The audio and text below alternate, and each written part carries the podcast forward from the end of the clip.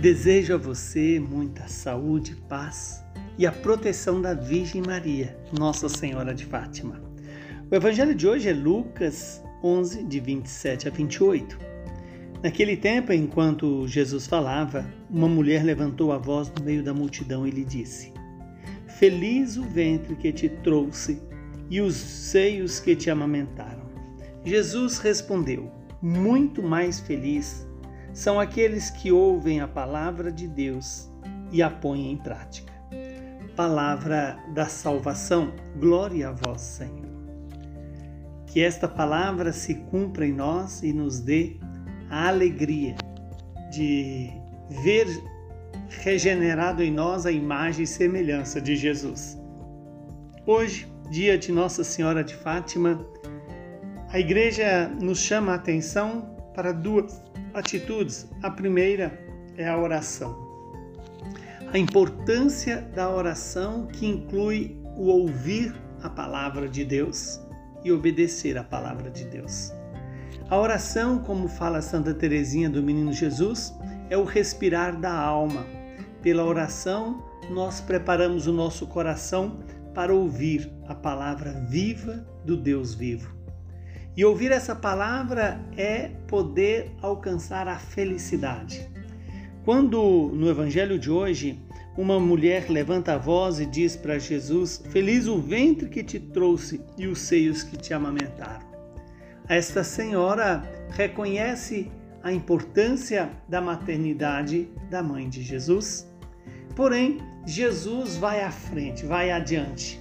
E ele diz: muito, é, muito mais felizes são aqueles que ouvem a palavra de Deus. Ora, se Maria é a mãe de Jesus, é porque ela ouviu o anúncio do anjo. E não só ouviu, mas se colocou como serva, como aquela que acolheu, guardou e obedeceu a palavra. Quer dizer, colocou em prática. Na verdade, Assim, Jesus coloca como critério de pertença à família de Jesus, critério de felicidade, o ouvir e o obedecer à palavra. E Maria é este modelo é, maior, tanto na história da salvação quanto para a igreja, porque afinal de contas é graças ao ouvir de Maria que também ela nos educa a ouvir, e ao, ao ouvir de Maria, teve como consequência a, a encarnação do Verbo na humanidade, de Maria e para a humanidade inteira.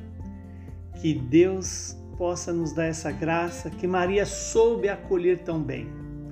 A graça de ouvir e obedecer, ouvir e praticar, ouvir e deixar a palavra se cumprir em nossas vidas, ainda que o percurso desse cumprimento da palavra passe pela cruz e nos leva também a ficar em pé diante da cruz. Foi assim que Maria testificou, testemunhou a sua o seu ouvir e o seu obedecer, o seu colocar em prática a vontade do Pai.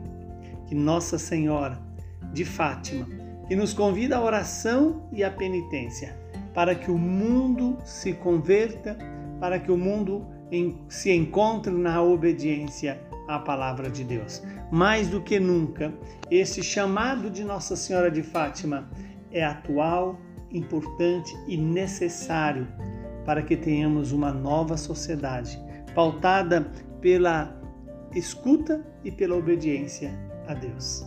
Que o Deus Todo-Poderoso nos abençoe, nos santifique e nos livre de todo mal. Ele que é Pai, Filho e Espírito Santo. Nossa Senhora de Fátima, rogai por nós.